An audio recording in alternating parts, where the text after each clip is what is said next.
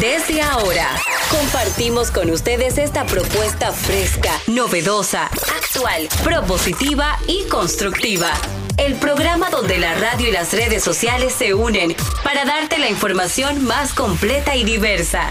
Bienvenidos al mediodía con Mariotti y compañía. Al mediodía, al mediodía, al mediodía con Mariotti compañía. Al mediodía, al mediodía, al mediodía con Mariotti y compañía. Si tú quieres disfrutar de foros alternativos y de tuiteros rankeados, este programa es tu amigo. Tu revista meridiana para el talento una vía, para radio y redes variadas y con la canción del día. Al mediodía, al mediodía, al mediodía. Hola, hola, hola, hola, saludos, saludos, mediodía, aquí estamos. Hoy es 14, lunes 14 de agosto. Un saludo a, todo, a toda, toda, toda, toda nuestra audiencia, esa audiencia fiel que busca un programa, digamos, eh, diferente, con una tónica, con un ritmo, con temas, con temas, algunos algunos temas que tratan otros programas, pero otros que posiblemente no trata prácticamente ningún programa. Aquí estamos, diversidad divertida, información sin sufrición, radio redes, redes y radio, radio responsable. Y recuerden lo que dijo don Martin Luther King. La oscuridad no expulsa oscuridad, solo la luz, solo la luz y el odio solamente lo derrota el amor. Eso es así. Jenny Aquino. Muy buenas tardes, señores. Gracias por estar arrancando esta semana, lunes 14 de agosto. Señores, yo como que yo abrí los ojos y ya está. Oye, ya llegamos al 14. Mira, se me quedaron los lentes. Esto va rápido. Sí, dice, hoy mundialmente se celebra el Día Mundial del Lagarto. O sea, mira, Del lagarto. Sí. Se homenajea a este tipo de reptil muy conocido en todo el mundo que posee más de 3.000 especies. Entre Hay ellas muchos. está el, el aquí, la salamandra, el sartacocote. Así Nosotros, es, el- así es. que así lo Que en, en el sur es sartacocote. Exacto, el sartacocote, que, yo lo- que es el verde. Hay de todos los colores. Sí, hay de las de todos los que salen tamaños. corriendo. Así es. Y en mi casa es. yo tengo dos lagard. Los chiquititos son dos lagard. ¿El qué? así, lagard. El ca- no, no, sí, sí, hay variedad infinita de lagartos. 3.000. La principal eh, finalidad de esta celebración es dar a conocer la importancia de las especies de lagarto, así como las amenazas que afrontan, tales como el tráfico de fauna, sobre todo los Sobre grandes. todo los grandes. Cocodrilos, Los no, no, y lo- caimanes. los medianos, los medianos y los grandes. Y de hecho hay un, hay un tráfico increíble para, para gente que las busca, que los busca como mascotas, como mascotas, sobre todo lo- los que son más o menos manejables, que no son caimanes, cocodrilos, ni, ni, ni dragones de comodo, ni nada de eso. Pero hay especies hermosísimas, de colores hermosísimos, y hay un tráfico sobre todo en Sudamérica, en Sudamérica, eh, la parte, digamos, eh, subtropical de Asia, hay un tráfico, pero bestial, bestial. Es tan importante que hasta Toño Rosario le hizo una canción. Señor Mariotti, en lo que llega la canción, señor Charles Mariotti Jr., la nueva temporada. Así es, muy buenos días, muy buenas tardes, mi gente. Feliz, agradecido como siempre de estar con todos ustedes. Gracias por premiarnos con su sintonía. No se me van de ahí, que esto apenas empieza. ¿Cuál es la canción dedicada al, a qué? Al, al lagarto. Lagarto, Lo tiene ahí, nuestro querido Álvaro, te lo, te lo va a poner ahí. Toño Rosario. Sí, claro. Cacuebaco, sartacoco, sartacocote, cacuebaco.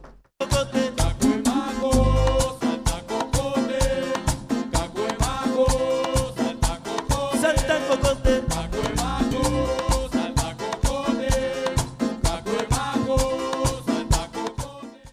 Yo pensé que ella por lo menos me iba a salir con la canción Pueblo Blanco. Hay una canción de John Manuel Serrat una canción de Joan Manuel Serrat, que es una canción súper famosísima.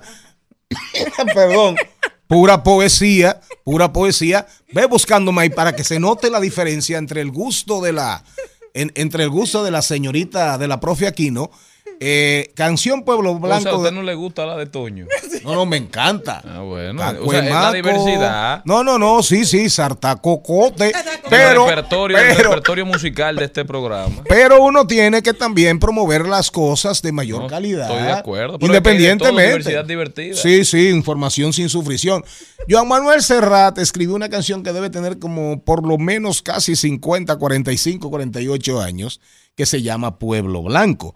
Y precisamente en una de sus estrofas, que déjame decirte, antes de saludar a Maribel Contreras, que Pueblo Blanco, a pesar de su poesía, de todo lo que dice, de todo lo que dice, del mensaje que deja, se convirtió en una pieza muy popular en todos los prostíbulos de la República Dominicana. Pueblo Blanco. Pero claro que sí. ¿Y Eso se lo contaron. Claro que no, no, no, eso lo- no, no, yo lo viví. Ah, No, no, yo lo viví, no, no, pero claro, no, no, no, yo lo viví.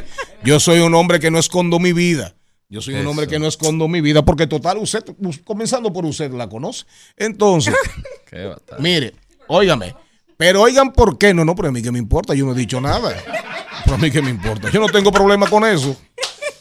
El don productor ni el don conductor y mucho menos el secretario general. Y el don poeta tampoco.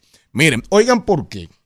Oigan por qué. Colgado de un barranco vive, duerme mi pueblo blanco. La mayoría de las mujeres, de las mujeres que ejercen la profesión más antigua del mundo, ¿de dónde provienen? De, la- de- de- de- de todos los pueblos, y de- del ámbito rural, no, y del ámbito también eh, pueblerino, urbano, pero vienen de la precariedad, vienen de la, de la pobreza, vienen de, la- de oportunidades, de la de la ignorancia, la falta de oportunidades, la discriminación.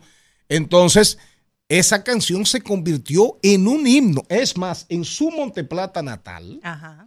en la Jamé del, Ah, la del Jamé. profesor Andrés Bienvenido Espinosa, cuando se trapeaba, cuando lo, cuando lo estaban limpiando por la mañana, Ajá. usted escuchaba colgado de un barranco, duerme mi pueblo blanco. Eso era fijo. Eso era fijo. Para que usted sepa, Maribel Contreras. Divirtiéndome con este tema. Y es verdad lo que dice don productor. Ah, en Monteplata, por ejemplo, en la calle ancha donde yo crecí, habían dos eh, lugares. Carrandales. Eh, Los sí, famosos carrandales los famosos carrandales. La barra de Subarú. Exacto, pero había otro más cercano a mí que era la barra de Masito. Y había también otra que se llamaba la barra de Kika.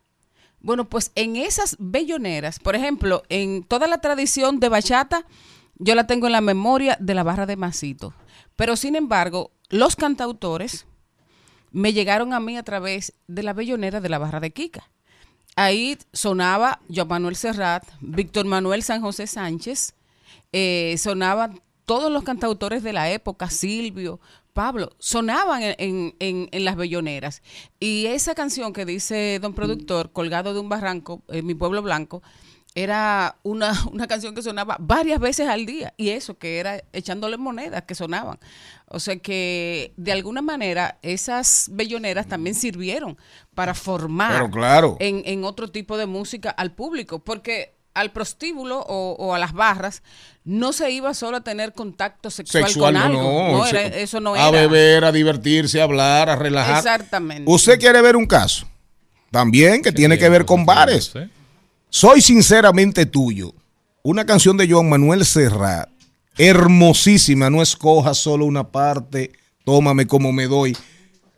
Ah, ¿Cómo se llamaba este muchachito que murió? Eh, Camilo. Sexto.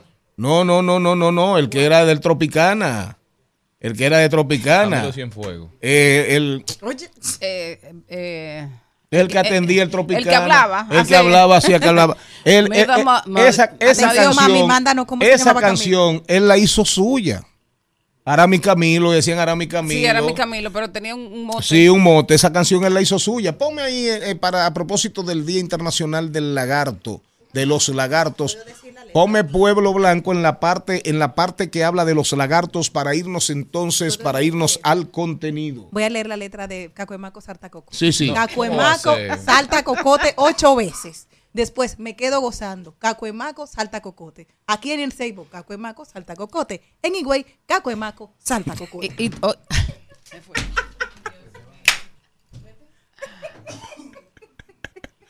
¿Y qué pasó? De cal. Y las muchachas hacen bolillo buscando ocultas tras los visillos. A ese hombre joven que noche a noche forjaron en su mente. Fuerte para ser su señor y tierno para el amor Ellas sueñan con él y él con irse muy lejos de su pueblo y los viejos sueñan morirse en paz y morir por morir quieren morirse al sol. La boca abierta al calor como lagartos medio ocultos tras un sombrero de espanto. Ahí lo- la oyeron. Sí, ¿La claro. oyeron bien? Sí, sí. ¿Por qué se hizo esa canción tan popular en los bares de, de Buena Muerte y de Mala Muerte de la República Dominicana? mala De. Mala Vida y de Buena no, no, y Vida. de buena vida. Y de Buena Vida. Aquí estamos, recuerden, Rumba 98.5 FM en la provincia, para la provincia de Santo Domingo y el Distrito Nacional, zonas circundantes, entiéndase Boca Chica, La Caleta, La Victoria, parte de San Cristóbal, Jaina y por ahí María se va. Mambo 94.3 para la provincia Altagracia, Bávaro, Punta Cana, Premium 101.1 FM para prácticamente todo el Cibao. Santiago, Moca, La Vega, Salcedo, Bonao y una esquinita de la provincia Duarte. Nuestro resumen por Telefuturo, sábado y domingo a las 12, un resumen de una hora. Telefuturo Canal 23, que es del grupo RCC Media. Transmisión en vivo por la página de Rumba. Ahí ustedes ponen rumba 985fm.com. Todo en minúscula, rumba 985fm.com. Nuestras redes, arroba al mediodía radio. Estamos en Instagram, Twitter, TikTok, Facebook, todas las redes, todas las plataformas de Meta.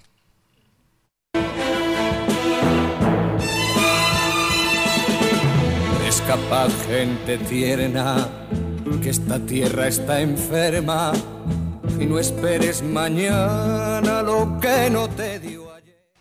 Hoy, hoy, hoy, como todos los lunes, hoy tenemos un programa súper interesante. Hoy vamos a hablar con la doctora Yulisa Alonso, que es una médico genetista. Hernán Paredes viene a hablarnos el caso famoso, ya viral, el caso del cubano y el agente de DGCET, que quién le dio, que quién no le dio, que si fue un preso, que si lo majaron después que llegó al destacamento de Naco, en fin. Pero vamos a ver las cosas desde la mirada de la ley, de la legislación y lo que está pasando en la República Dominicana, esos ataques frecuentes, esas confrontaciones frecuentes entre la autoridad y el ciudadano. Marino Hilario, abogado experto en protección al consumidor. Atención, mucha atención.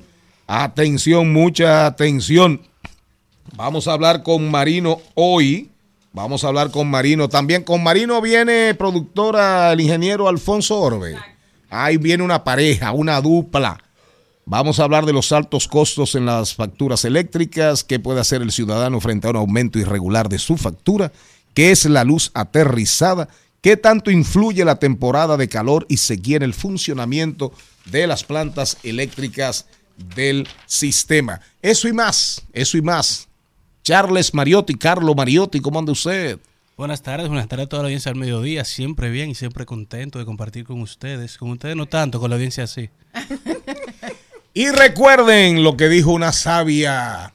No es verdad. Nadie se ha hecho pobre por dar. Nadie se ha hecho pobre por dar. Así, eso sí es De, de, entregue, sea solidario.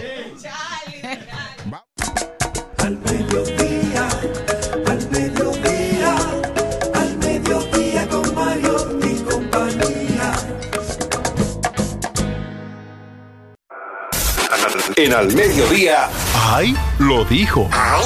Lo dijo. ¡Ay! Lo dijo. Lo dijo. ¡Ay! Lo dijo. ¡Ay! Habrá dicho algo en las redes sociales, hoy en los medios, en fin, en, en el fin de semana. Yo tengo mi primera y lo dijo. Lo tengo. No, yo lo tengo. Mi primera y lo dijo. Yo voy. ¿Qui- ¿Quién dijo yo voy? ¿Quién dijo yo voy? Usted dígalo. ¿Eh? Fue un muchacho. O el presidente de la República. Ah, Ah, ah, cayeron. No te hagas porque mal. hay un meme, hay un meme muy Cayeron. bueno, hay un meme muy bueno de hace unos años, que era un muchacho que dijo, ¿usted viene o va? Dice, yo voy. ¿A qué? Entonces le decía, ratatán. Ahora, El que lo vio se ríe. ahora, señores, miren, busquen. Y este programa, cuando nosotros estemos en el palacio, tú me lo vas a llevar y me lo vas a recordar. Sí, porque mira, hay por tengo que recordártelo. No, Ahora a dime mí, que a mí no va a haber que recordármelo. Porque- Sí, porque- No, no, no va a haber que recordármelo. Ah, yo. No. Porque hay que recordar que como que se lo olvida porque está allá arriba. No, Usted le va a ser presidente. ¿Se va a querer reelegir o va o no, no, yo estoy en contra de la reelección. en contra de Bueno, pero eso, eso es. Con eso- guitarra y con violín. No, no, claro, pero eso no se lo creía ni él mismo en ese momento. O sea, que olvídese de eso. Ahora, oigan esto: Kaylin Mota. Búsquense a Kaylin Mota. Kaylin Mota, uno de los tuiteros más ácidos, más incisivos. Búsquelo, está ahí en el grupo, en el chat del grupo. Búsquelo. Darían Vargas, eh, el, el- el influencer, los envió. Busquen lo que dijo Kaylin Mota durante el fin de semana. ¿Lo encontró? Sí. Ok, dígame el primero. Kaylin Mota, di la dirección de Kaylin en Twitter. Dice Kaylin Acosta, ese es su, su usuario en Twitter. o Arroba Kaylin Acosta. exacto. Ok, perfecto. Entonces dice lo siguiente. Oigan, Si la policía quiere acabar con la mitad de los delincuentes en el país, que aproveche hoy el concierto de Rochi y lance una bomba en el Palacio de los Deportes. Demasiado. Ese es un hater. Ese es un odiador. Ese es un va. troller de verdad. Ese sí trolea. Se va a tirar en. Ese sí trolea, pero ella es la otra que tiró. Pero claro. Arroba Kaylin Acosta, que trae- tenemos que traer a Kaylin aquí. Él lo hizo a las ocho y media de la noche, el primero, pero el segundo a las 11 de la noche dijo, todavía no es suficiente lo que dije, así que voy a poner un poquito más de sazón. Dijo, según estudios realizados, la ciudad de Santo Domingo es en este momento la ciudad más segura del continente americano. Todos los delincuentes están en el Palacio de los Deportes viendo a Rochi RD. Fueron dos, uno detrás del otro. Mucha gente buena en el concierto de Rochi. Pero Kaylin. No, no, pero lo de. Kaylin, que, lo de Kaylin no tiene madre. Seguimos, ¿qué más? ¿Qué Les tenemos? Liliana Rodríguez, una de nuestras colaboradoras maravillosas, estrellas, vino y dijo lo siguiente y quiero compartirlo con ustedes. Dice, no me sentía muy bien un día de esta semana que terminó. Me acosté en la cama y me, arro- y me arropé. Entró mi hijo de nueve años. Me vio, me pasó la mano varias veces por la cabeza y me dijo, te amo mamá. Y me dio un beso. Nuestros hijos aprenden por lo que somos, no por lo que decimos. Y esto aplica para las finanzas también. Hermoso, hermoso, hermoso, Liliana. Una muchacha con un- unos valores extraordinarios que dignifica, enaltece, levanta este programa. Tenerla como colaboradora. ¿Qué más para irnos Bueno, a lo los dijo, deportes? lo dijo Quinito Méndez. Ajá, ya. Hacer merengue es muy caro. Dice él que todos esos urbanos que incursionaron en este género, todos esos muchachos raperos, ellos querían hacer merengue, querían ser merengueros y me lo dicen cada vez que nos encontramos. Pero ¿qué pasa? Que el merengue es muy caro. Tiene sentido. hacer una producción de merengue. Hay que pagar músicos. No, hay no, que- un- No, no, un- demasiado. un- una sola canción, un solo merengue. Vale un cuesta- dineral. Cuesta más de un millón de pesos. Así es, un merenguito. Una, una canción. Un tema. merenguito bien hecho como debe ser con, con, 200 con- no eh, un mira ar- eh, comienza arreglista si no tienes la letra si no es tuya letra después tú le metes músicos 14 músicos de estudio y después métele La mezcla. y, no y la payolita No, no, la mezcla. Porque para llegar a, a la payola ya eso no. yo haciéndole yo haciéndole preguntas a los alienígenas de la República Dominicana.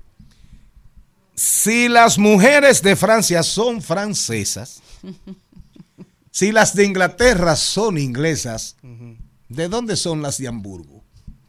Hamburguesas.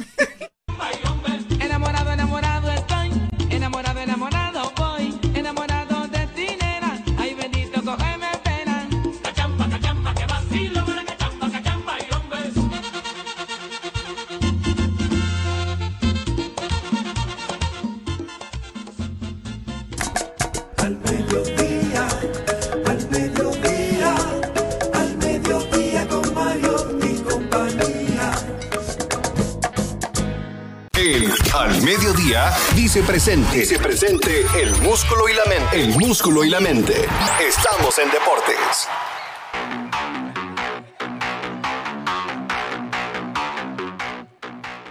Señores, y pasamos al recuento deportivo de este programa del mediodía, hablando de las grandes ligas, ya que Eli de la Cruz ha logrado algo que ningún otro jugador, solamente Barry Bonds, a lo ha superado, y es que Eli llegó a 10 honrones y 15 bases robadas en sus primeros 58 partidos.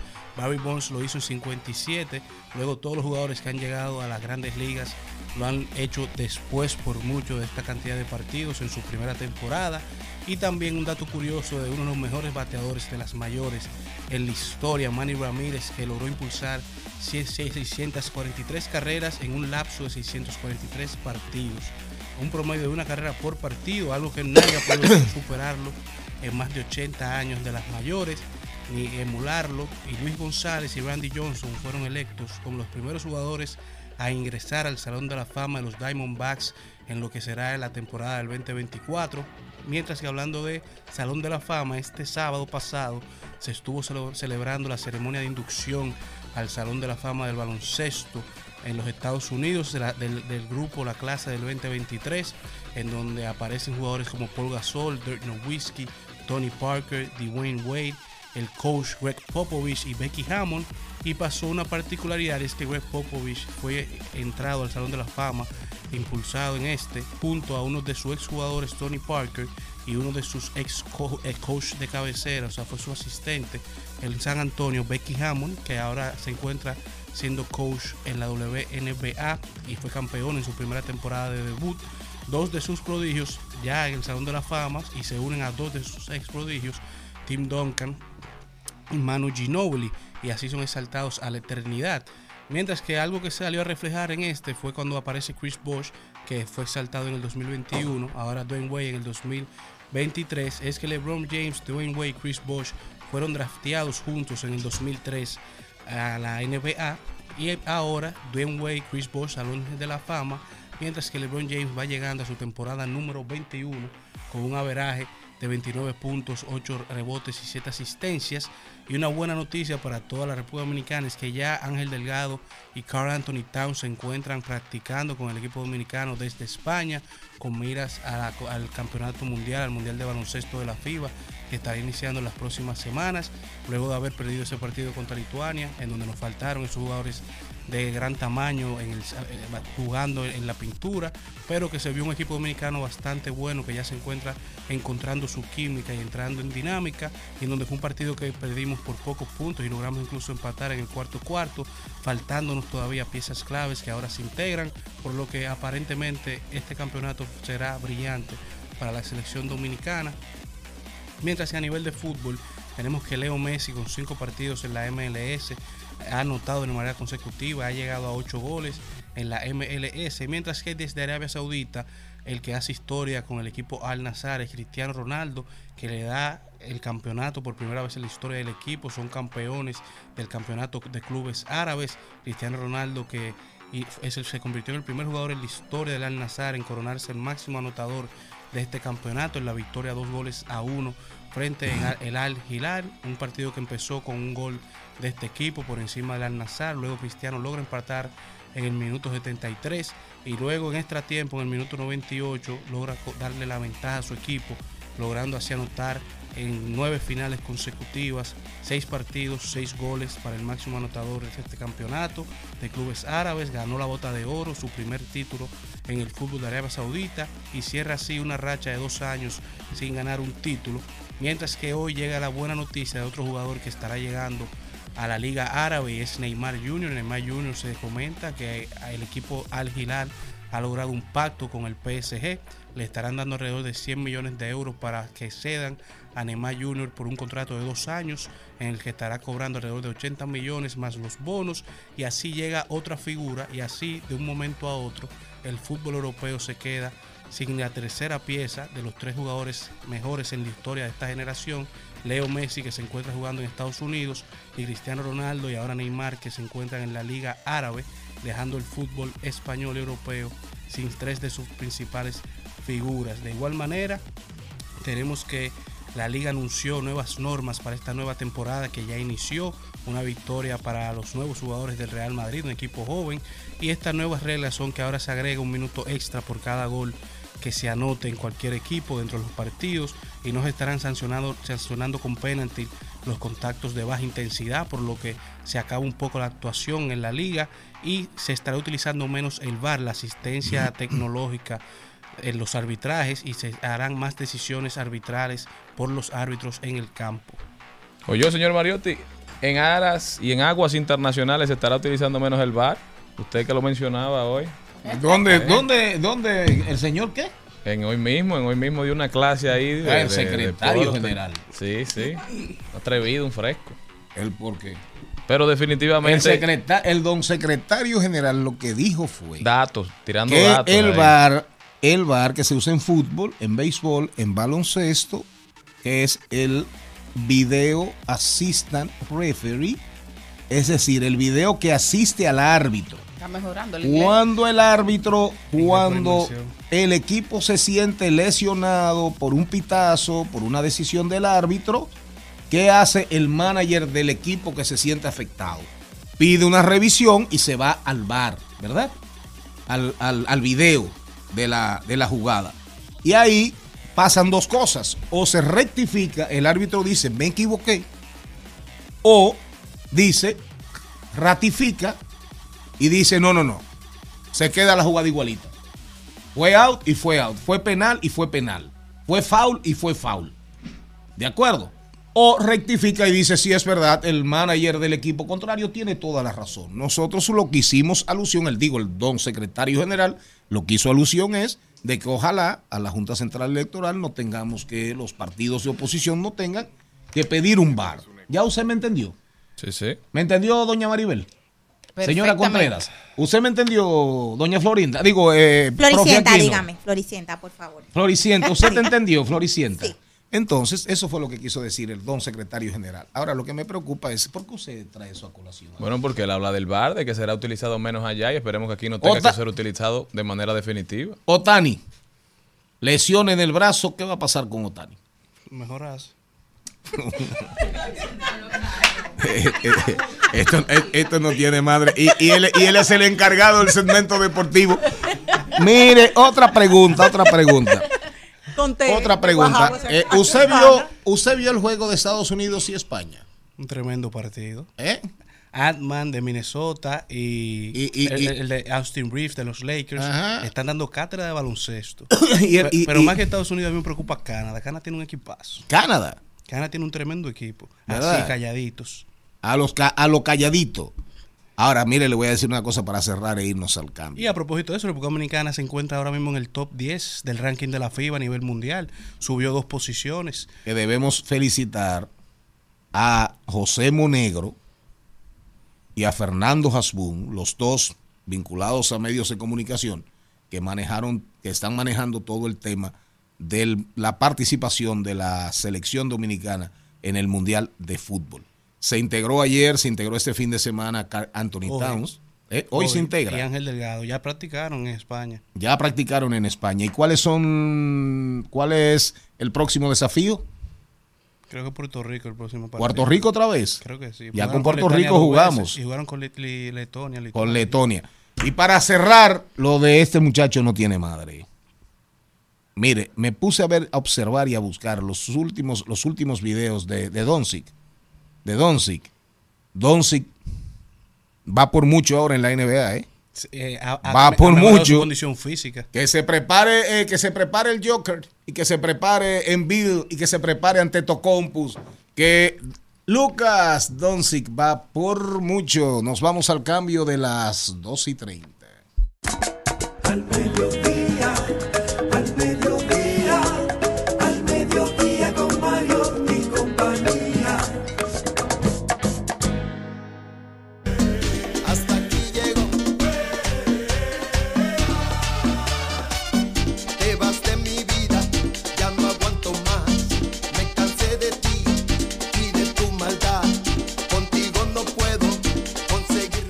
En Al Mediodía es bueno recibir buenas noticias. Es bueno recibir buenas noticias con Mariotti y compañía. Sonaba, sonaba, sonaba, sonaba, sonaba un merenguito muy bonito. Ahí a propósito de que un solo merengue cuesta un millón de pesos. Ya no se puede seguir haciendo merenguito Y que, y- para comer, ¿no? y que muchas veces el merenguito es fallido porque la gente no le hace caso. Pero yo espero que a ese O sea- sí le o sea hagan que caso. no se recuperan. Que a veces no se recuperan. pero Hermanos Rosario. La ¿Cómo se llama? Rosario. ¿Cómo se llama? Amor fallido. Amor fallido. Está llorando. Seguro lo escribieron René y, y- y Rafa, que ellos escriben juntos. ¿Verdad? Sí. René escrito- Solís. René Solís. René Solís, un abrazo para René donde quiera que se encuentre. La Asociación de Bancos Comerciales de la República Dominicana anuncia, dice, ABA, nuestros amigos de la ABA, dijo, no te dejes pescar. ¿Por qué? Porque están explicando cómo se puede evitar la usurpación de datos, sobre todo porque se han ido incrementando, ellos tienen esa alerta, en, en- quieren, quieren incrementar para que los usuarios no caigan en gancho. Entonces dice, a través de su plataforma de seguridad, Yo Navego Seguro, la ABA, advierte que el phishing es una técnica de ingeniería social utilizada por los ciberdelincuentes para suplantar la identidad de entidades públicas y privadas con la intención de obtener toda la información sensible o infectar el dispositivo. La ABA resalta en el territorio nacional la proporción de personas mayores de 10 años que tienen acceso a dispositivos tecnológicos es del 81.2%, es decir, que de cada 10 personas hay 8 que tienen al menos un celular que accede al Internet, según los datos encuesta en hogar. Así que ellos están dando las eh, iniciativas y los eh, dónde fijarte para tener seguro cuando vayas navegando, sobre todo con datos sensibles que puedan afectar tu eh, respaldo en el banco para prevenir, sobre todo importante de la ABA, prevenir, que es tan importante de cómo evitar usurpación de datos. Bueno, una buena noticia, digo yo que buenísima, es que Diario Libre ha anunciado que publicará poemas para incentivar a la lectura de este género literario. Dicen ellos, en la actualidad las costumbres y tradiciones de leer un poema se han perdido. Es por esta razón que Diario Libre compartirá con sus lectores un poema cada día con la intención de despertar los sentidos de las personas a través de esas palabras. Las publicaciones se realizarán cada día y se escogerán escritos de poetas de diferentes nacionalidades, incluyendo criollos. La poesía cultiva la imaginación y la memoria y es un excelente recurso educativo, pero sobre todo potencia la expresión de emociones y sentimientos de las personas. pero dígale a Diario Libre, a Diario Libre, que venga aquí, que oiga ese programa, porque ese programa vive rindiendo culto a la poesía y a los poetas y a las poetas, ¿o no? Es así. Pero y hace no. muchísimo tiempo, y, claro. hace y, y vamos para tres años rindiéndole culto a lo, a lo chabacano y a lo excelso. A lo excelso. Porque la, la vida es así, ¿o no? Así es, ¿Eh? lo uno y lo otro. La vida tiene de todo. Y el que no entienda eso, como decía el señor Charles Mariotti Jr. ahorita, mire, saltacocote. ¿Cómo, cómo dice el de el, el de el de el de el de Toño? Sartacocote. Pero sin embargo, le pusimos ahí, le pusimos ahí Pueblo Blanco de John Manuel Serrat, que menciona los lagartos también, para que veamos las diferencias, ¿verdad? Pero para el gusto se hicieron, doctora, ¿qué? Los colores. Los colores y hasta los olores. Porque hay gente, hay gente que coge su bajito, pero hay gente que le gusta el bajito de otra gente. O sea que con eso no hay problema. Vámonos con salud y bienestar. Ya no aguanto más.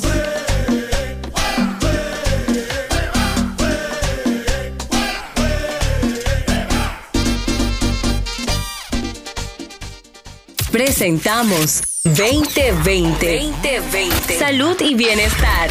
En Al Mediodía. Con Mariotti y compañía. La doctora Yulisa Alonso, médico genetista. ¿Cómo está usted? Bienvenida. Es un gran placer tenerla aquí a usted como invitada. Buenas tardes. Buenas tardes, gracias por la invitación. Doctora, usted le sugería a la productora que la invitara porque tuve acceso a, a una comparecencia suya y la escuché con la leí, la, la con mucho detenimiento y, y tratando, digamos, de aprender y de ver nuevas cosas. Y usted hablaba del agua, del agua básicamente. Sí. ¿De acuerdo?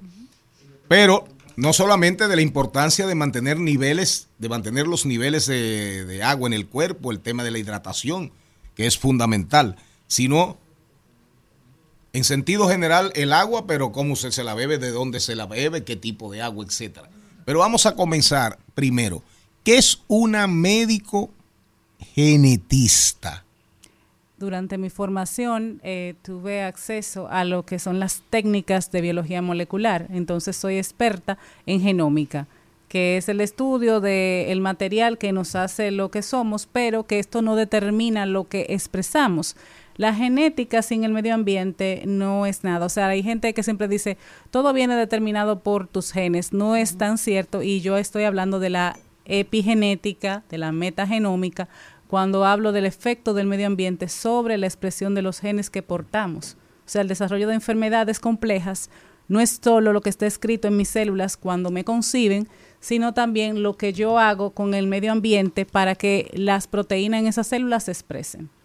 Ese Uy, son estamos hablando de, de alimentación, uh, solo de alimentación o también de emoción. de todo, porque está la gente que no ha estudiado estos campos, que no ve las interacciones de las ciencias básicas, no sabe que cuando nos estresamos, cada día liberamos unas hormonas que son normales para poder luchar contra el estrés, pero que crónicamente esto va afectando al sistema inmune, a los vasos sanguíneos, a las células que tienen potencial cancerígeno, entonces todo esto va alterándonos. Venimos ya con el código escrito, pero si nos estresamos en exceso, vamos a acelerar procesos que no tenían que aparecer. ¿En qué momento yo digo, necesito una genetista? Porque eh, hoy es que yo vengo a desayunarme con el término de que hay una doctora. Y Bueno, ya le va a pedir cita, que ya le encanta. no, solamente en películas del ADN que lo van, pero en la vida real, ¿en qué momento? Bueno, eh, no- nuestro campo realmente tiene acción desde antes de concebir, incluso, o sea, cuando la gente decide que va a tener, tener otro- hijos. a tener hijos, debe de Oh. hacerse pruebas genéticas para saber los riesgos que van a tener sus hijos, de tener ciertas patologías que son muy graves. Luego, cuando ya los niños nacen y si no se han hecho pruebas previas, tienen, eh, son múltiples sindrómicos, síndromes que ya se ven desde el nacimiento, eh, enfermedades neurológicas, enfermedades como el asma, la hipertensión, todo esto tiene el acompañamiento de un genetista. Lo que pasa que en el país la estructura va todavía creándose. Pero, doctora, eh, primero, es muy caro, número uno. Y número dos, en el caso de Wisin, lo voy a poner porque es el caso más, un caso famoso Sí. que tuvo a Victoria. Él tenía dos hijos que fueron normal, sin embargo, ella tuvo una alteración en los genes. ajá. Ella nació con el, creo que el, el 18, la alteración 18, que a veces te da como un dedito Sí. más, pero ella nació con varias deformaciones. Sí, fue Dijeron, daño encefálico grave. Exacto, ella vino, sin embargo, tuvieron otro bebé y el otro bebé también nació normal. esto, usted dice, tenemos que, que evitarlo. Usted le dicen, ok, mira el panorama. Fueron cuatro hijos. La tercera fue que vino a sufrir algo con una alteración genética, pero los otros tres nacieron normales. Sí, pero eso tiene que ver también con el medio ambiente. Entonces, el medio ambiente durante esa concepción tiene que ser estudiado porque hay factores como incluso las vitaminas que ingerimos durante el proceso de concepción y afectan lo que es el tubo neural, que es el desarrollo de las estructuras neurológicas, que son las más graves. Hay algo um, que se ha estado también manejando dentro de la, de la estructura, ¿verdad? De, de las constelaciones familiares, que tiene que ver con la genética también. Y es que eh, nosotros, por ejemplo, tenemos como una, una vinculación que decimos, o sea, el pueblo dice, por ejemplo, ah, eh, yo voy a ser diabética porque mi mamá es diabética.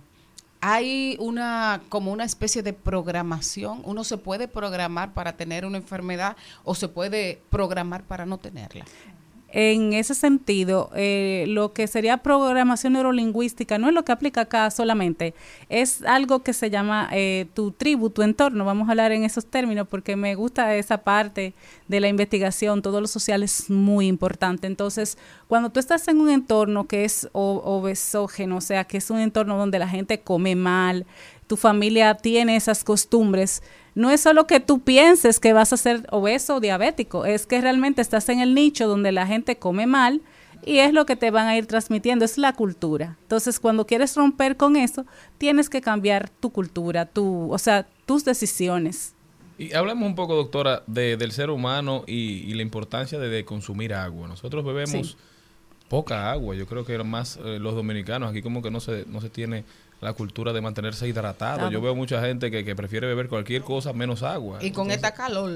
A propósito también de los calores, ¿qué tan importante es mantenernos hidratados? El consumo del agua es eh, un elemento de la dieta que es por hábito. Y como bien señala, nosotros desde niños no nos habituamos, no nos habitúan a consumir la cantidad suficiente. Y Uno que bebe sea agua sol- cuando no hay más nada. Exacto. Primero tú pides jugo, refresco. No hay, no hay jugo, no hay Y- juguito, Jugo, refresco, no hay refresco. Y sobre todo un punto a tomar en cuenta, se toma agua cuando ya tienes sed. Si ya se tiene sed, estás deshidratado. La osmolaridad de tu plasma, que son la cantidad de las sustancias que son sólidas, que son como las sales y el azúcar, ya está alto. Entonces ya esa es una señal de que tus células, tus células nerviosas sobre todo no están funcionando bien y los riñones van muy forzados. O sea, cuando tú tienes sed, cuando el cuerpo pide agua, es que Ya- tú te estás muriendo. ya estás deshidratado. Que hay que tomar agua sin antes tener sed. sin tener sed. Es el hábito. Entonces es lo que digo.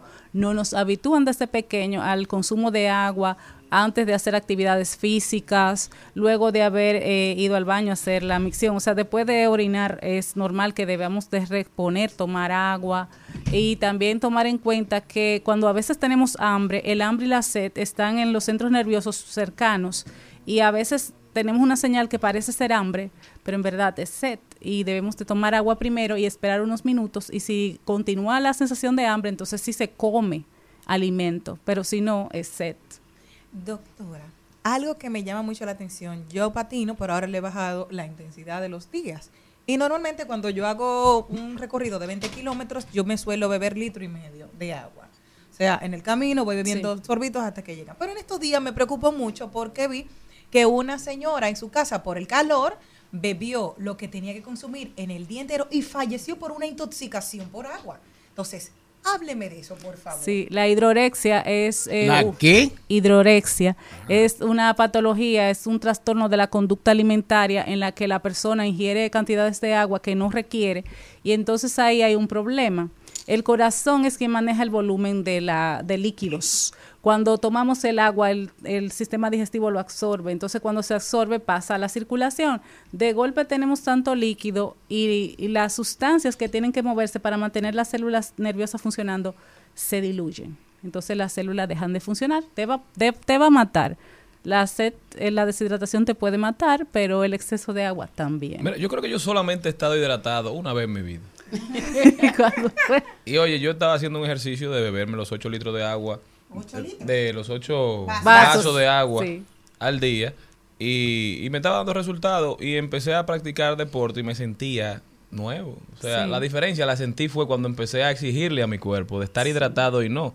Pero yo creo que es algo que hay- sobre lo cual hay que concientizar a las personas. Uno se siente mucho mejor cuando está consumiendo el agua que el cuerpo necesita. ¿Cuánto es lo correcto realmente? Eso depende del peso y la edad, porque en, la, eh, en el inicio de la vida, en esa etapa, los niños pesan, el 90% del peso de ellos de agua.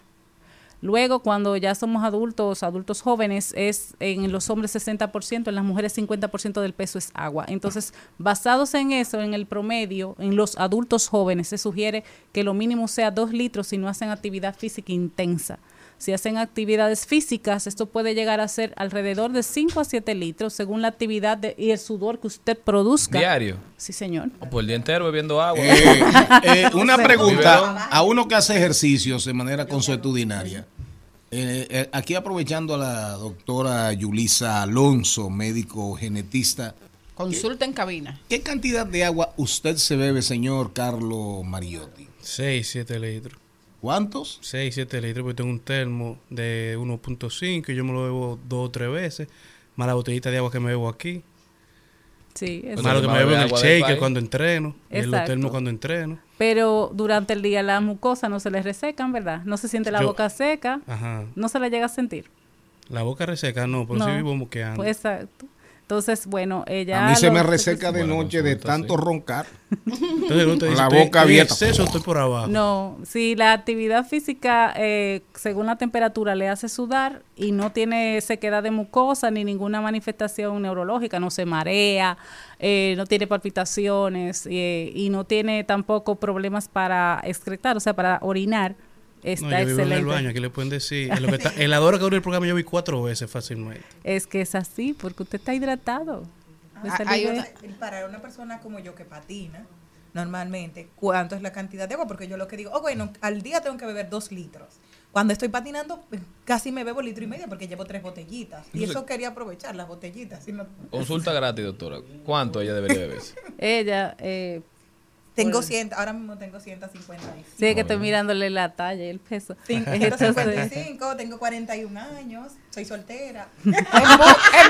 Capricornio. No, No no, no, consulta, no, no, doctora. no, no, Es no, una consulta, no Tinder. Capricornio. Eh, eh, mira lo del agua.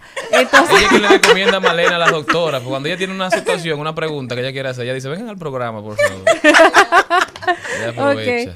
No, ella por lo menos cuando está haciendo la actividad, lo que tiene que consumir eh, va a depender de lo que sude. Y por lo regular caballo, tiene que dato, ser sí. lo mínimo. Si usted dura Tú cuánto, sudas como caballo. o sea, ¿cuántos minutos será- dura patinando? Me dijo como otra vez. bestia. 20 kilómetros. Pues, ¿Cuántos minutos le toma? Ah, dos horas, cerca de dos horas. Dos horas. Son, son unos eh, 20 minutos, porque descanso un chip. 20 idas, 20 vueltas, 20 idas, 20 vueltas. Eso es todo Eso. el ejercicio. Entonces, bueno, usted requeriría en la temperatura que estamos manejando ahora, no, no, no, no, por lo menos eh, dos litros adicionales. Adicional a eso que yo me bebo de litro y medio. O sea, casi 4 litros de agua.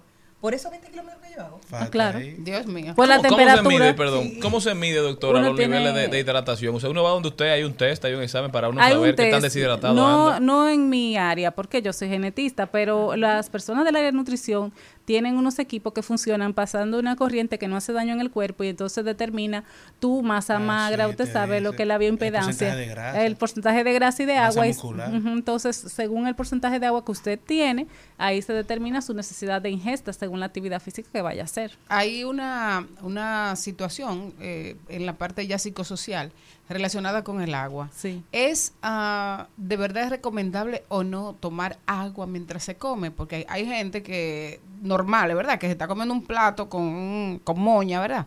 Como comemos los dominicanos. Y, y se bebe tres y cuatro vasos de agua mientras está comiendo.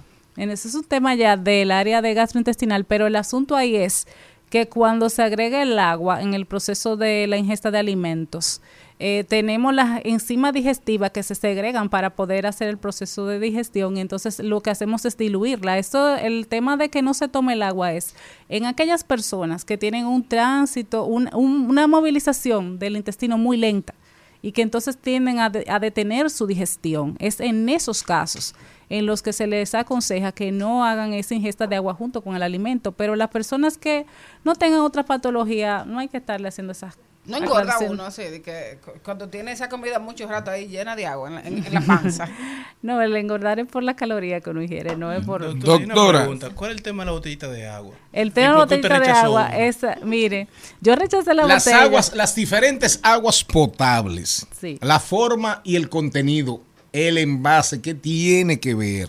Bueno, existe una sustancia que es el bisfenol A, que es requerido para la fabricación de los plásticos. Entonces hay una clasificación de los tipos de plásticos y esos de las botellitas eh, que son reciclables son PET. Ellos tienen eh, agregados en muchos países todavía el bisfenol.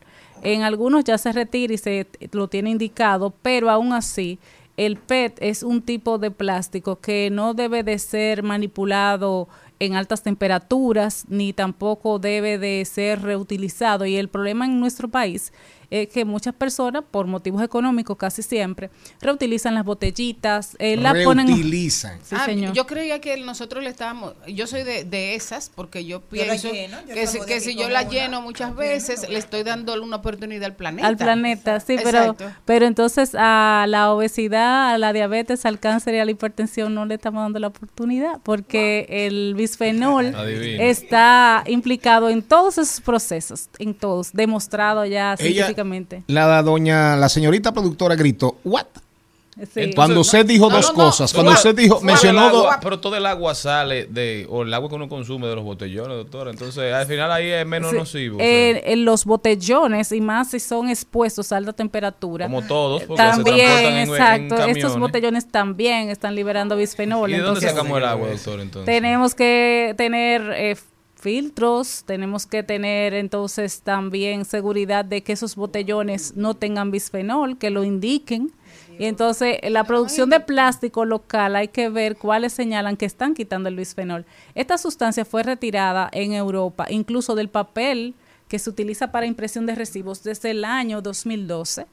Y acá todavía eh, encontramos recibos, papeles que tienen bisfenol. El bisfenol está en muchas cosas, porque también cuando se compran los termos hay que tener cuidado si son de aluminio, Ay. porque el aluminio también le ponen bisfenol para la protección de que no oxide. Entonces, por eso, si es de aluminio, es lo mismo que una botella, un poquito menos nociva porque no se calienta tanto. ¿Qué es lo que hay que hacer? ¿Beber agua en su casa? en- termos, en- No, los vidrio, vidrio, acero. entonces, Los termos también son ser- de plástico. pero ¿cuál es, cuál es el, te- el termo ideal? el termo que no contenga bisfenol, que lo tenga indicado. Y tiene que dice- decirlo afuera. Sí, que dice no BPA. No, Ah, no, Ah, no, BPA. Ah, mi no, dice con B corta. Con Sí. B corta. No, con, con B larga. Ah, con B larga. No BPA. Oigan bien, busque que diga, que diga no BPA. BPA, que eso es el bisfenol A. Entonces, Perfecto. Doctora, para cerrar, qué conversación tan interesante, de verdad. Entonces, ¿qué aguas? Mire, en estos días salió una cerveza. En, la boca, eh, la medioambiental. Oiga bien, amigable con el medio ambiente. Oigan eso. La mayoría del contenido de la cerveza es agua. sí. Entonces, dos tigres, dos genios, emprendedores, ¿verdad? Dijeron, vamos a hacer una cerveza que no bregue con agua, que no tenga que ver con agua. Adivinen de dónde.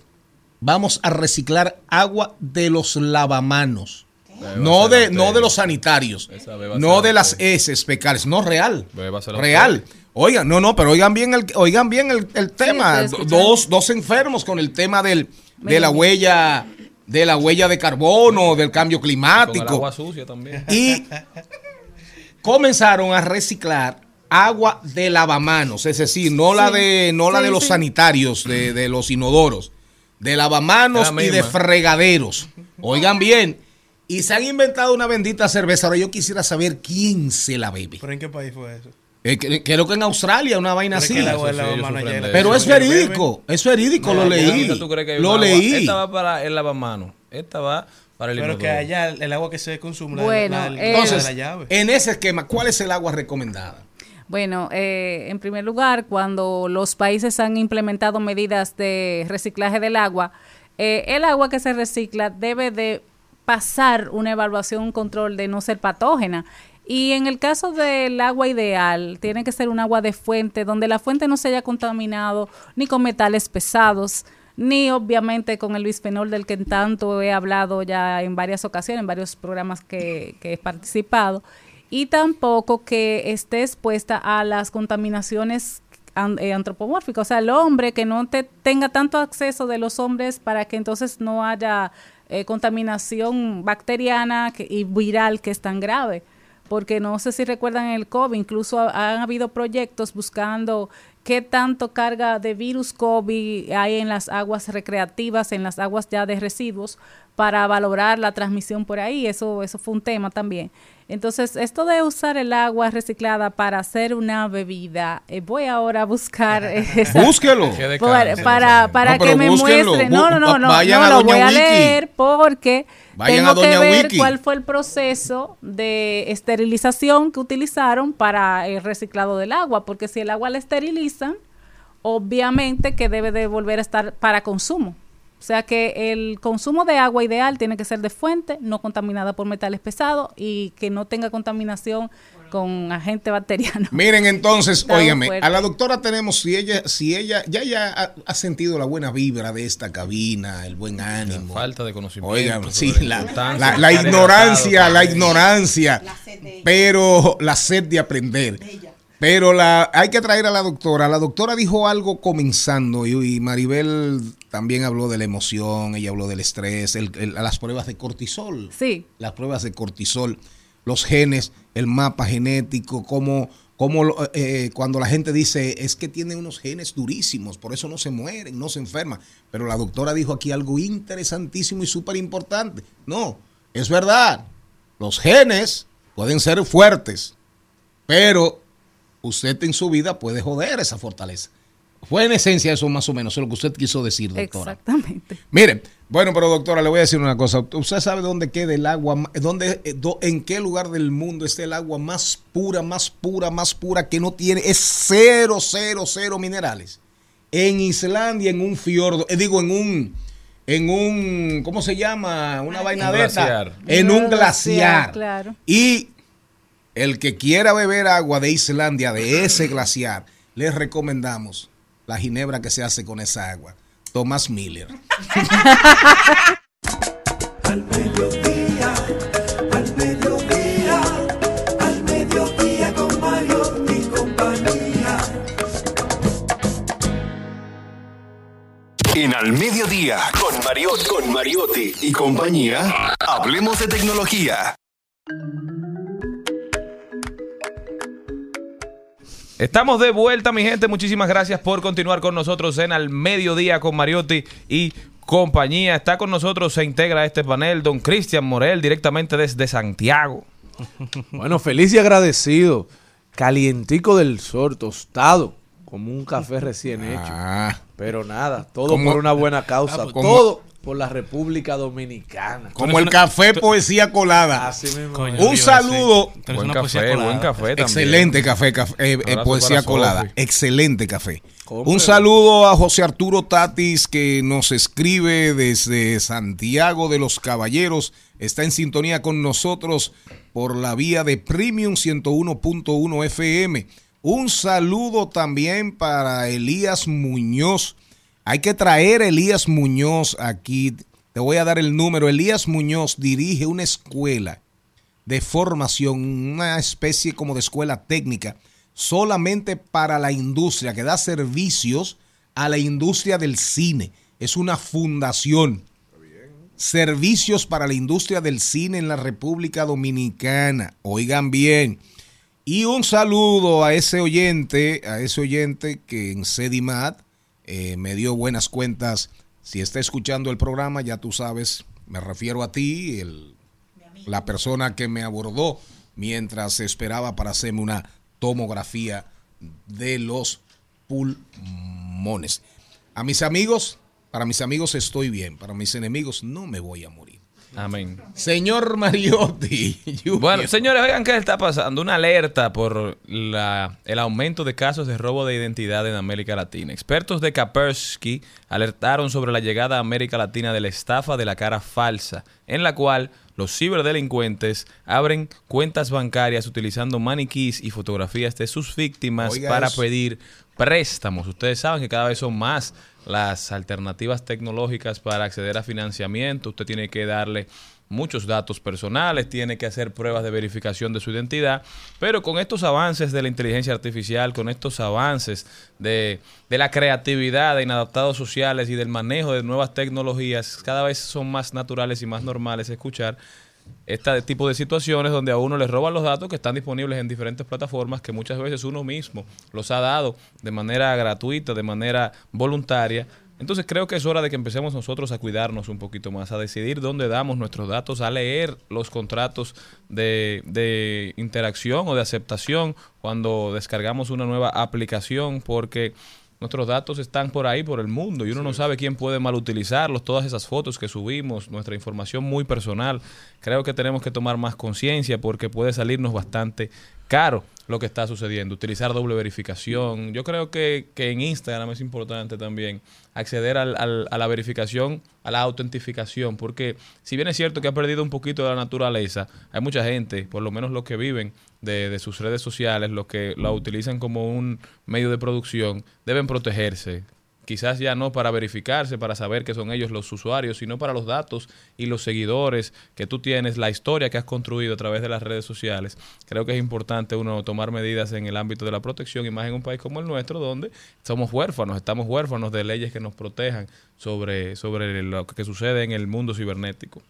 Miren, para los que estaban dudando, eh, que no es un, no estoy, no voy a hablar de tecnología, pero de alguna manera se vincula, ¿verdad? Porque hacer una cerveza involucra tecnología, involucra técnica. Para los que dudaron, dice la señorita Wiki, Wikipedia. Yo dije ahorita que se estaba haciendo una cerveza, no sé, creo que era en Australia, algo así. Quizás me vino Australia a la mente porque cuando la genetista hablaba de hablaba de agua, ¿Cómo fue que ella dijo una prueba que un examen que tiene que hacerse uno para ver si está muy hidratado o El que hay que deshidratado? hacerse para ver si no está hidratado. ¿El qué? El que hay que hacerse para ver si no está El hidratado. que ella decía, ¿verdad? Exacto. A mí me vino Maribel Contreras, señor Mariotti Jr., señor eh, Morel, eh, eh, Cascabel, Cascabel, Cascabel. No, eso- eso es él haciendo ejercicio me de vino, Alzheimer. me vino a la mente, me vino a la mente, me vinieron a la mente los indígenas saoríes. Sí, el- el- el- los saoríes, que es una, una tribu aborigen australiana, que es la famosa, la famosa tribu que busca agua con una horquilla. Ellos cogen como una, como una, una ye, como si tú fueses a hacer, eh, fueses a hacer un tirapiedra, ¿verdad? Una ye, una i. Entonces ellos van en la tierra con la horquilla y donde sienten vibraciones hay agua. Hay agua. En las estepas, en esas llan- llanuras australianas, que es prácticamente un continente, ah, las sequías son, igual que las lluvias en un lado de Australia, son torme- tormentas, inundaciones, pero de otro lado, las sequías son casi perennes. Pe- Espérese, no, no le estoy haciendo referencia, pero no me provoque, porque aprenda. Y Menor esta de edad, mañana lo provocaron aprenda. muchísimo en un Sí, en un programa de radio, digo de. Televisión. Entonces, es de agua que estoy hablando. Los saoríes.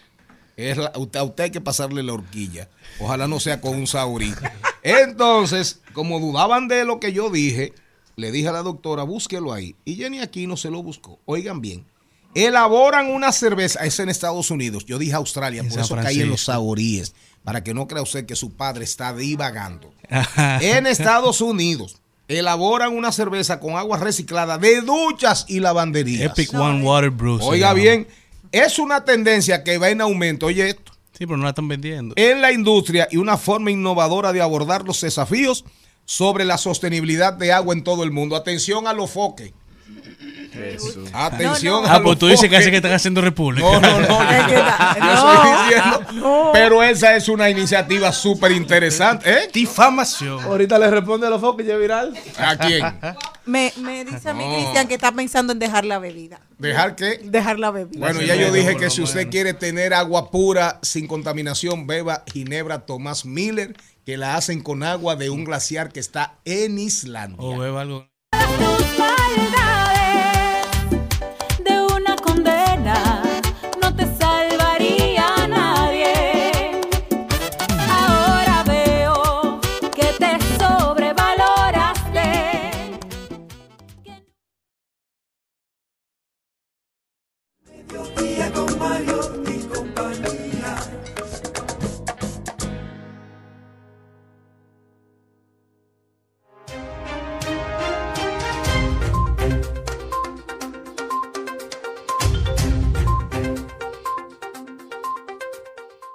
Seguimos, diversidad divertida, información sin sufrición, radio y redes, redes y radio, radio red, red, red, red, responsable al mediodía con Mariotti y compañía. No podemos andar de espaldas a lo que pasa en el mundo, ¿verdad que no? ¿Qué tú tienes? Nosotros somos como una cadeneta. Uno se enlaza con el otro y me gusta. Los que saben tejer entienden esto. Porque él está hablando de bebidas, alcohólicas Pero en, y la- todo. en la- pero en las frituras hay cadenetas. No hay- También, no hay una- también. no hay una- no hay una que Estamos le en- dicen cadeneta. Sí, claro. El intestino, el intestino, exacto. Entretejido, entretejido. Entresijos. No, no, entretejido. Ah. Cogen Sí, claro. Y hacen como una, como una trenza. En una. Exacto. Ajá. Del intestino delgado. La mujer, Exacto. mire, la mujer que se come La mujer no, eso. el ser humano. Con batata. El- el a mí me dice, a mí me dice una mujer, yo comí entresijos. Con batata frita. No, pero es que el ser humano, entre sí, había tantas cosas. Pero ya, compañera, ¿y cuál es el afán suyo? Avance. Les cuento que en Miami, a propósito, destruyeron, demolieron la casa que vivió y murió el gángster Al Capone, conocido por beber, por vender bebidas alcohólicas ilegales. A pesar de los esfuerzos de grupos que buscan preservar el patrimonio histórico y cultural, la mansión en Miami Date, donde vivió y murió el famoso gángster Al Capone, ha sido demolida. La, la casa construida en 1922 en una isla de la bahía se, reduce- eh, se redujo a escombros. Gran cosa. ¿Bebidas? Una información valiosa. Sí. La casa de Al Capone es la Claro. Encontraron bebida ahí clavada. A lo más Par de seguro. caleta de bebida. Abajo en el sótano. Al Capone murió de sífilis. Maribel Contreras con ánimo, ¿eh? Con, Con ánimo. ánimo. Bueno, Pero ¿y de dónde yo lo voy a sacar, Mariotti? Como Francesca. está batida. No, yo no estoy abatida, yo estoy bien. Ah. Sí, estuve en un hotel maravilloso este fin de semana. Ah, te bebiste el hotel, En Haya, güey. ¿cómo se llama? En Jaya- Haya. en Jaya- en Jayalía. No, en, En en el Punta Haya. Cana, en el Haya. Ah, Pero tú estabas en primer Pero bien. nivel. Pero era lambiendo que estaba. No, no era Dándole, dando. No, porque ahí ven, ahí no, tú venden, sabes ¿eh? que precisamente un día como hoy se está anunciando que el jurado de los premios de Adon Pretur y fuimos junto con su presidenta Jenny eh, Polanco Lovera y un grupo de artistas de, del periodismo a, a corroborar, señores, nuestro... Sí, hombre, trabajando. Exactamente, trabajando. Entre, entre, entre. Comiendo y viviendo. Señores, una nueva actualización de la aplicación de WhatsApp para escritorios permitirá que los usuarios usen una contraseña especial para bloquear el acceso a la pantalla principal de la plataforma y a todas las conversaciones mientras que su sesión se mantenga abierta en un dispositivo. Tiemblan los Aunque infieles. la pantalla de bloqueo para esta aplicación de escritorio esté en proceso de lanzamiento y ya esté disponible para algunos usuarios, es una función que no se activa de forma automática, sino que se debe configurar. Los que quieran activar esta función deben ir a configuración y luego hacer clic en privacidad. Como parte de las opciones disponibles, se encontrará el bloqueo con contraseña. Una vez que esta sea activada, los usuarios deberán establecer la contraseña que deseen para asegurar que el bloqueo se habilite. Yo me voy para Argentina, donde sorpresivamente la ultraderecha. Maldito, un loco. Ah, bueno. Javier Milei. Javier Milei, Ganó la primaria. ultraderecha, en la, eh, mire, en la misma línea de Trump y de Bolsonaro. Lo que, al que le A la cayó mal franca. eso fue a la economía eh, argentina, Ay, ay, que ay. devaluó el día de hoy un No, no, 22%. increíble. Bueno, O sea, ya está como por el 200. No, Bueno, porque anda por los evaluación. 350. Javier Milei, entre las propuestas, Dolarizar hay la una. economía. No, no, no. Esa es una. Pero Abolir el una. Banco Central. Abolir el Banco Central. Exacto. Pero recibió el 30% de los Así es. votos. Y, Un le- y la- y claro las encuestas. a la 10, oligarquía. Y las encuestas 18 y, y 20 y, y cogió 10 más. Mira, no, no, Y el macrismo y el Kirchner se llevó a los dos. Al macrismo, de reciente más o menos, no, no no va para ta- tan atrás, y se llevó a Pero volvemos al tema de cómo los, digamos, los simpatizantes de los partidos tradicionales cada vez están más desencantados. Es. Las encuestas decían que los votos que, que acumularía mi ley rondaban por el 20%. Nada más hay que Pero espera- que esperaban una votación mucho más alta. Se, cara. se- hubo una abstención de más de un El 60 y- no, así. Hubo una abstención de más de un 40% en Argentina, algo que no es natural para la sociedad argentina. Entonces, por eso, todos los que fueron a votar, o la mayoría, el 30% de los que fue a votar, votó por mi ley. Por eso, nueva vez se equivocan las encuestas. Estamos haciendo predicciones bastante favorables para el establishment, para los que están, cuando los que están votando son los que no están conformes, evidentemente. Pero la, la realidad es que el mundo sigue girando y va cambiando. Pero en el caso de Milei, en el caso de Milei, mírenle la cara. Véanlo bien cuando lo vean.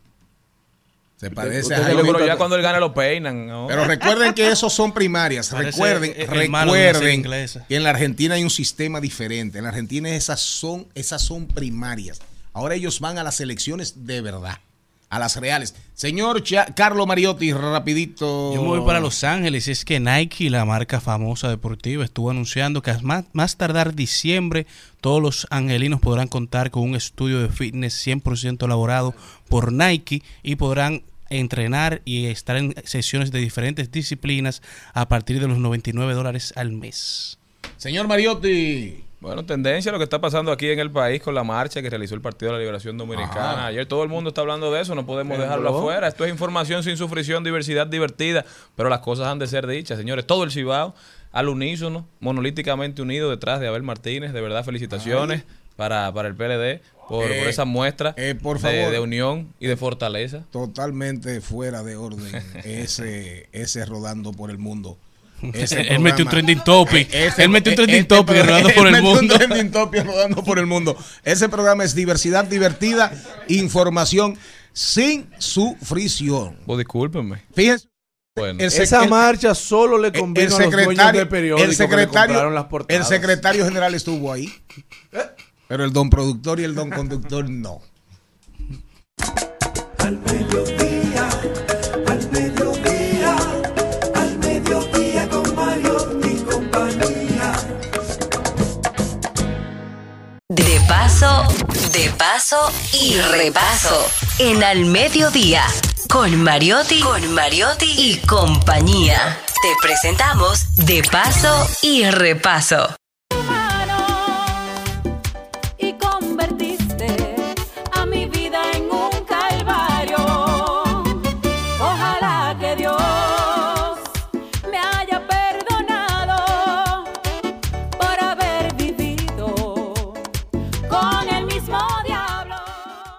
Señores, estoy muy feliz de recibir hoy a Didi, a Didi Hernández.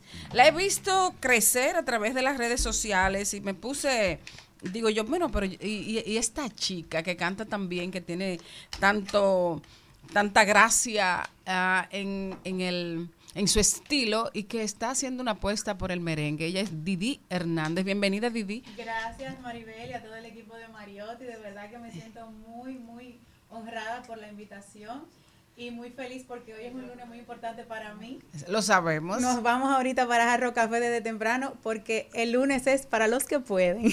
Pero bien. Pero para Hard Rock Café, ¿de dónde? De Santo Domingo. Ah, de Sí. Santo Domingo. Eh, Lunes con sabor a viernes. Eh, Así mismo. Ese, ese evento creo que es de Bebeto, ¿no? Sí, así es. Los merengues de Bebeto se llaman, pero vamos a estar compartiendo tarima con Pacolé. Oh, Pacolé, Duro, Pacolé duro. está vivo. Oh, sí. Duro y cantando.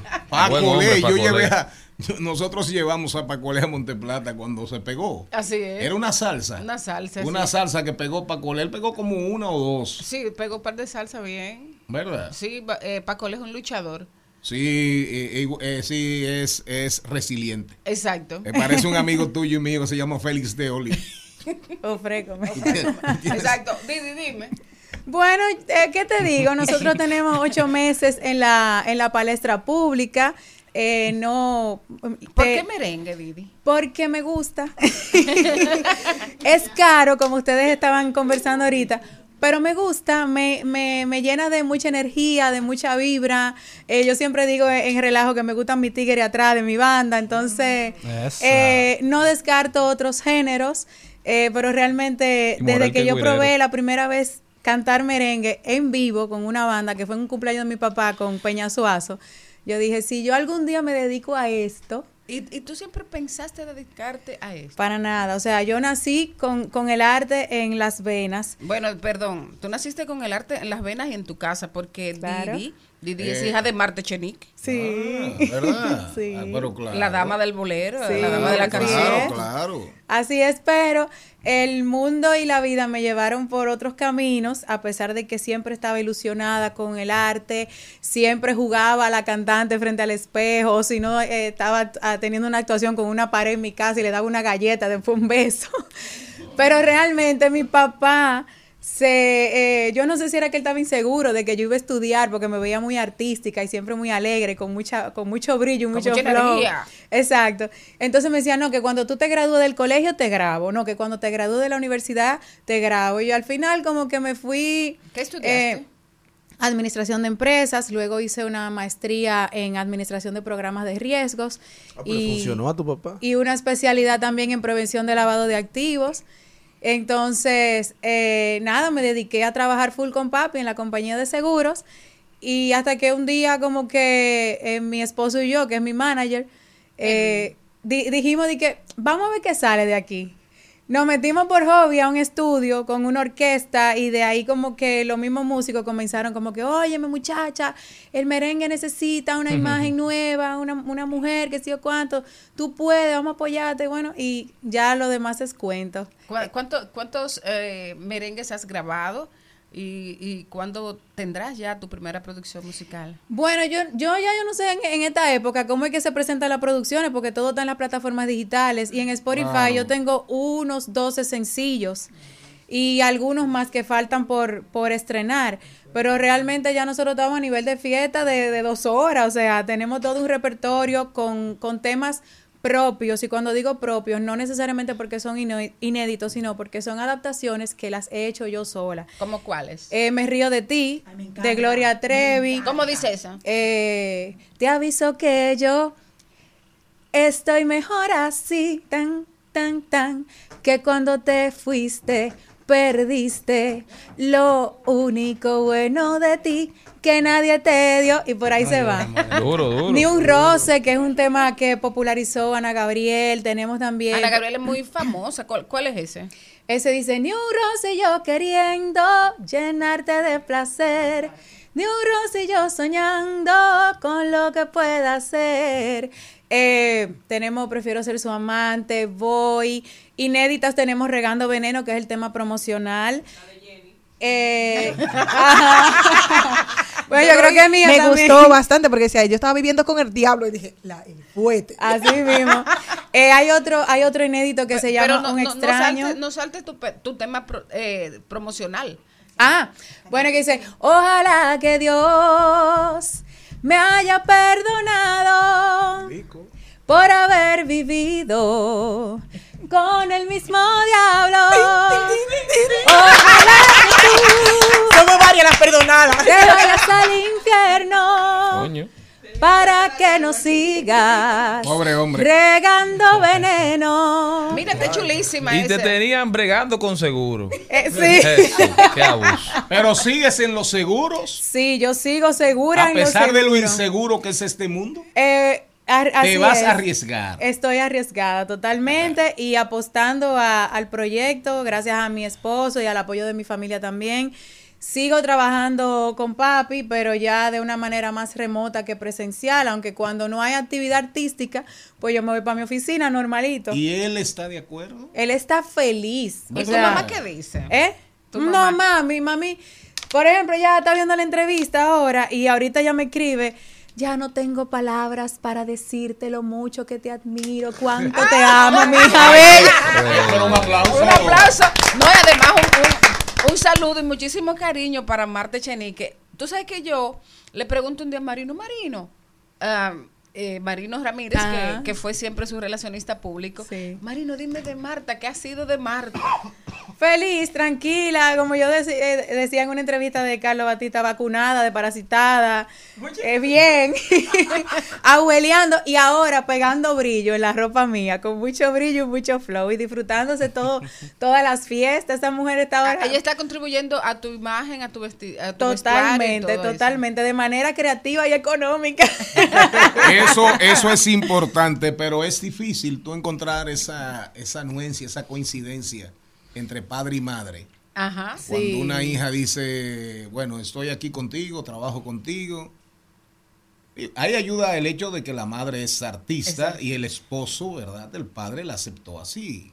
Sí, sí. Pero eh, eh, no es tan fácil.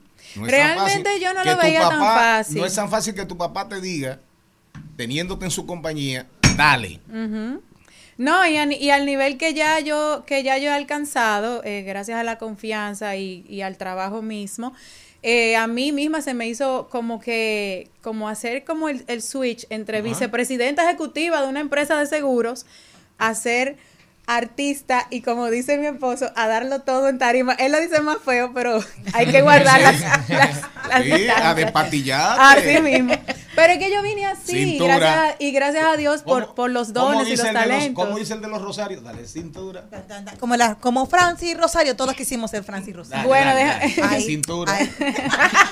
Eh, tú sabes que mi esposo, que, que vuelvo y repito, que es el manager, ya es lo que me dice, ya tú sabes, eh, de patilla, te dalo todo, que Oye, yo oye. Sí, pero hay Oye, una pregunta, porque lo- estábamos hablando ahorita, estábamos hablando hace un momento de lo caro que sale hacer merengue. ¿Cómo ha sido este proceso de decisión de tener que. Los chelitos los seguros para el otro lado. No, realmente. Porque tú ves, oye, todos los merengueros que de repente están cantando, bailando y mencionan un nombre completo larguísimo. Y ese por lo general es el, el que aporta. Realmente, eh, realmente esta es una carrera que se ha eh, fundamentado y financiado con la empresa de mi esposo. Eh, y yo no tengo cómo Un agradecerle. aplauso. pa- oye, Un aplauso para ese hombre. nadie lo menciona. ¡Parece demonio! Oye, ahora tiene la trilogía. El papá, la mamá y el esposo. y el esposo. así Es para que ella nada más se, encar- encargue de ser artista. Y yo Sí, imagino que ella hizo, yo imagino O sea que tú eres hizo- maga. Yo imagino que ella hizo su análisis de riesgo. Claro. Incendios. Eh, ¿Cómo se llama? Vehículos, Vehículos, responsabilidad civil, responsabilidad civil. fianzas, Claro. todo. No, yo te digo algo, de verdad que él como manager ha dado la talla, porque hay que decirlo, su primera vez manejando una artista y manejando una loca bipolar como yo. Pero mira, el, pri- el primer paso es reconocerlo. él dice, él dice que lo más difícil es, eh, es- ser manager de, de un artista, que él nunca, que él ha tenido que bregar con gente por a, a todos los niveles, eh, técnico, eh, obrero y de todo tipo de cosas. Pero que lo más difícil ha sido bregar con la artista y que cuando yo me pongo difícil, entonces tiene que entrar el esposo. No, que no estamos Mi locos. amor, De patilla te tarima, pero a ti te manejo Vamos. yo. Mi amor, ven. Hombre, mami, vamos a grabar este tema. Bueno, por ejemplo, ni un roce. Yo estaba negada, Negada. a grabar ese tema. O sea, cuando yo oía el arreglo, yo decía, no me torture, quítalo. Porque no es lo mismo tú tener un demo eh, sintetizado. eh, cuando te arman el arreglo, que ya tú oírlo en vivo y con los instrumentos y esas tres trompetas y todas esa, y esas percusiones. Y cuando yo fui al estudio, que yo, ah, eh, que ya lo montamos el tema con la orquesta, yo dije, es mi favorito.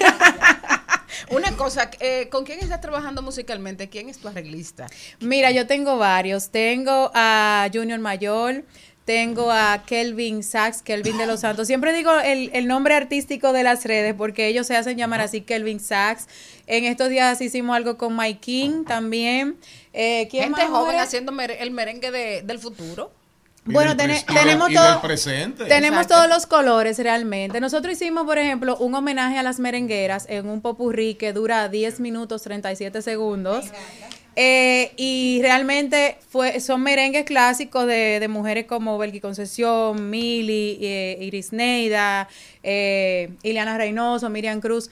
Pero lo hicimos con el brillo y el flow de Didi Hernández y de la orquesta. O sea, le, le metimos el piquete. Y en vivo es que eso suena. El piquete. El piquete. En vivo es que eso suena bueno. Didi, ¿cu- ¿Cuántos músicos tiene tu orquesta?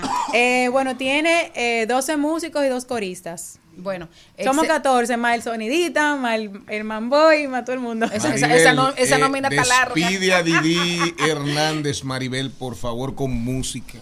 Ah, Didi, con veneno entonces nos vamos. Ah, bueno, ¿cómo lo quieren? ¿En vivola? En vivola, en vivola. Esta mujer es una tigra. Y dice, ojalá que Dios me haya perdonado por haber vivido con el mismo diablo. Ojalá que tú te vayas al infierno para que no sigas regando veneno.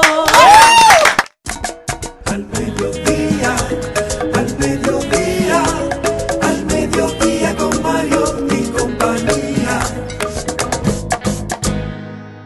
Trending, Topics. Al mediodía.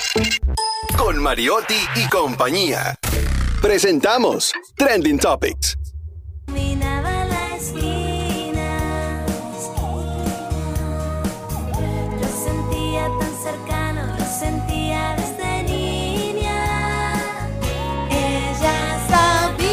Es una de las tendencias del día de hoy. Floricienta, señores, 17 años después, retorna al pabellón de voleibol. Todos los fans amamos a Floricienta, mi favorito el vestido azul y flores amarillas, claro que sí. Y lo importante, mañana... No, todo el mundo, porque yo no soy almirante. de- Bueno, mi amor, pero está bien, porque ya tú eras madre a esa edad, pero yo estaba esperando, yo era una niña. Me arrugaron. Se arrastró por estar acabándole su artista. Me acaba de arrastrar. Tullida en pista. Pero me voy a quedar, está bien. No, no. Vino en el 2006 y ahora, señores, vuelve otra vez Floricienta. Eh, viene a hacer un espectáculo. Mañana a las 11 de la mañana, día 15, comienzan a venderse las boletas porque el próximo 5 de octubre estaremos todos disfrutando de esta artista argentina.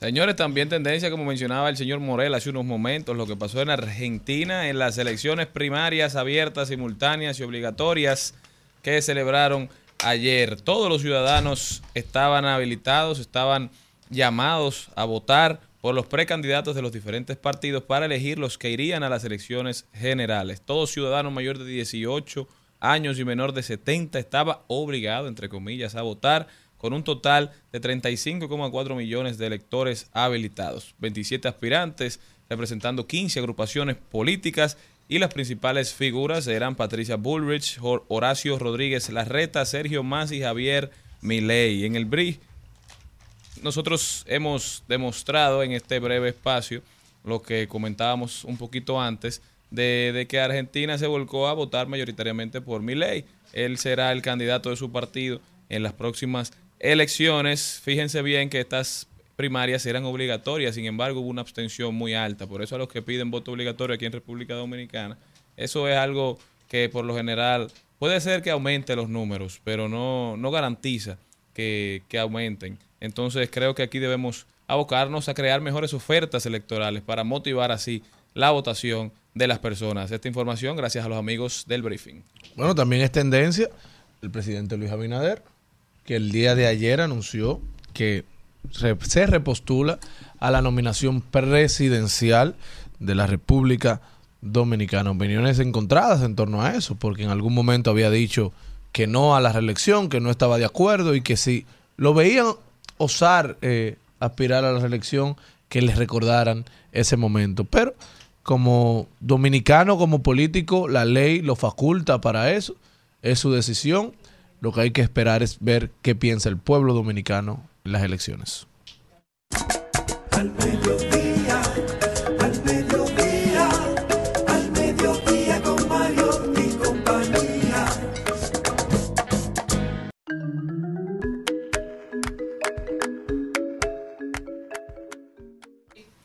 Estamos de vuelta con dos invitados muy especiales. Está con nosotros ya don Marino Hilario. Él es abogado, experto en protección al consumidor eléctrico. Y también el ingeniero Alfonso Orbe, ingeniero con máster en regulación. ¿Cómo están ustedes? Muy bien. Bien, muchas gracias por la invitación a- al programa. Señores, están en su casa. Cuéntenme un poquito de qué está pasando con el sector eléctrico en República Dominicana. ¿Cuál es la situación? ¿Cuál es el estado real? Bueno, mira, eh, yo creo que para nadie es un secreto la queja generalizada que existe en la ciudadanía del aumento de la factura eléctrica eh, a nivel nacional. Y desafortunadamente las personas no tienen quien los proteja. Digo así porque aunque hay una institución encargada de velar por la protección al consumidor de electricidad, no está cumpliendo su rol, dada la, la- la magnitud del problema que existe con los ciudadanos actualmente. Eh, no, hay un- no hay que mencionarle la cantidad de, de quejas diarias que en, en las redes está- están ocurriendo. No, sí, se nota un- un- una subida sumamente alarmante de las, de las reclamaciones que ha enfrentado y que están siendo sometidas al, al Protecom con un ritmo de respuesta sumamente lento. Pero, ingeniero, cuéntame, ¿cuál es, cuál es la razón? ¿Qué es lo que pasa? ¿Por qué de repente uno está acostumbrado a, a un consumo y el mes siguiente, con el mismo uso, dice uno, ¿verdad? Se le dispara hasta el doble y personas incluso que hemos visto reclamando que se le disparó el triple la factura eléctrica. Sí, eh, buenas tardes, primeramente. Eh, básicamente, la, la, la parte que tiene que ver con la facturación eléctrica se dan por varios factores. Hay un factor, no necesariamente tiene que ser eh, por un problema de la empresa distribuidora, pero hay un factor para esta fecha, siempre que es la, temperatura. Eh, también está, puede hacer que la persona tenga un problema en, el hogar, en la casa, ya sea por un problema de aterrizaje, un toma corriente. Y lo tercero que puede estar pasando es que la persona también haya aumentado el consumo. Usted dice que ahora en verano siempre se aumenta el consumo y eso es natural, pero lo que pasa es que durante estos últimos meses ha sido algo nunca antes visto, porque en verano los muchachos está- están en la casa, se consume más energía y más calor, es verdad, pero hasta un nivel, hasta un punto. ¿Qué es lo que está pasando realmente? Sí, fíjate, realmente hay, hay una situación. Eh, precisamente esta mañana, en un foro que tenemos de ingenieros, estábamos hablando de la situación que tienen las tres empresas distribuidoras con el problema de la facturación eléctrica. Y eh, nosotros, ya con nuestro expertise, ya de tiempo trabajando en el sector, eh, nos luce que hay un problema de gestión. Realmente, la, la- aparentemente, la- las empresas distribuidoras Falta de gerencia. eh, no, no está gestionando correctamente a los clientes.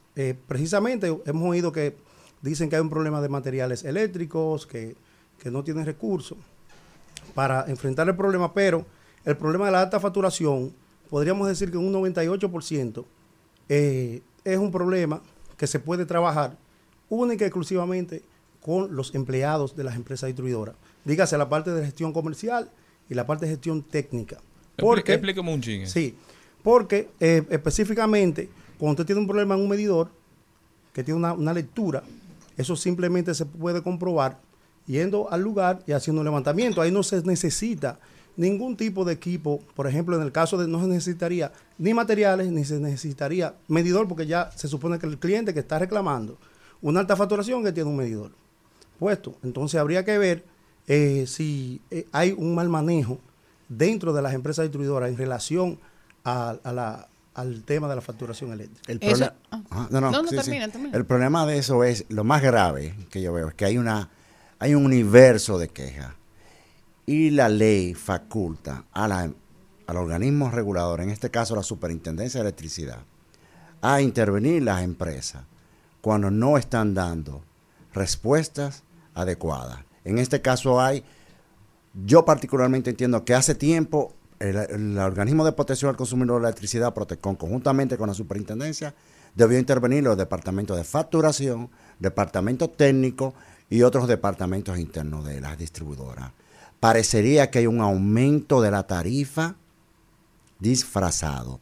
No se justifica para nada que le aumenten una tarifa por el consumo en la época. No, no, no, no. Eso siempre ha pasado en aquí y en todo el mundo. Y aquí nunca ha hecho frío. Mm, Siempre ha pasado calor, que en esta época aumenta. Pero no es verdad que una persona con un abanico, con una televisión, con una neverita en un barrio pobre, tú de 500 y 700 pesos le vas a meter una facturación de 2 mil, 3 mil y 4 mil pesos. No se Ah, justifica. No, y, y- y de muchísimo más. Hay personas que, que con una facturación de 3 mil pesos, por ejemplo, le ha llegado la factura de 12 mil. A, a mí, por ejemplo, me pusieron exactamente el doble de mi factura. Pero una pregunta, ¿qué yo debo hacer? ¿O qué debe hacer la gente cuando en, es- cuando en un momento como ese, que uno se siente, ¿verdad?, lleno de impotencia. Ahí viene. ¿Qué Se hago? supone ¿Qué que hago? la ley establece que tú haces la reclamación en primera instancia a la empresa distribuidora. Es de sur, tú vas de sur primero. Es de este o es de norte o en este caso Luis La que te Fuerza, toque, o la la, que que, te te toque. Eh, si no te da satisface la respuesta que tú de la reclamación, pues tienes la segunda instancia que es Protecon.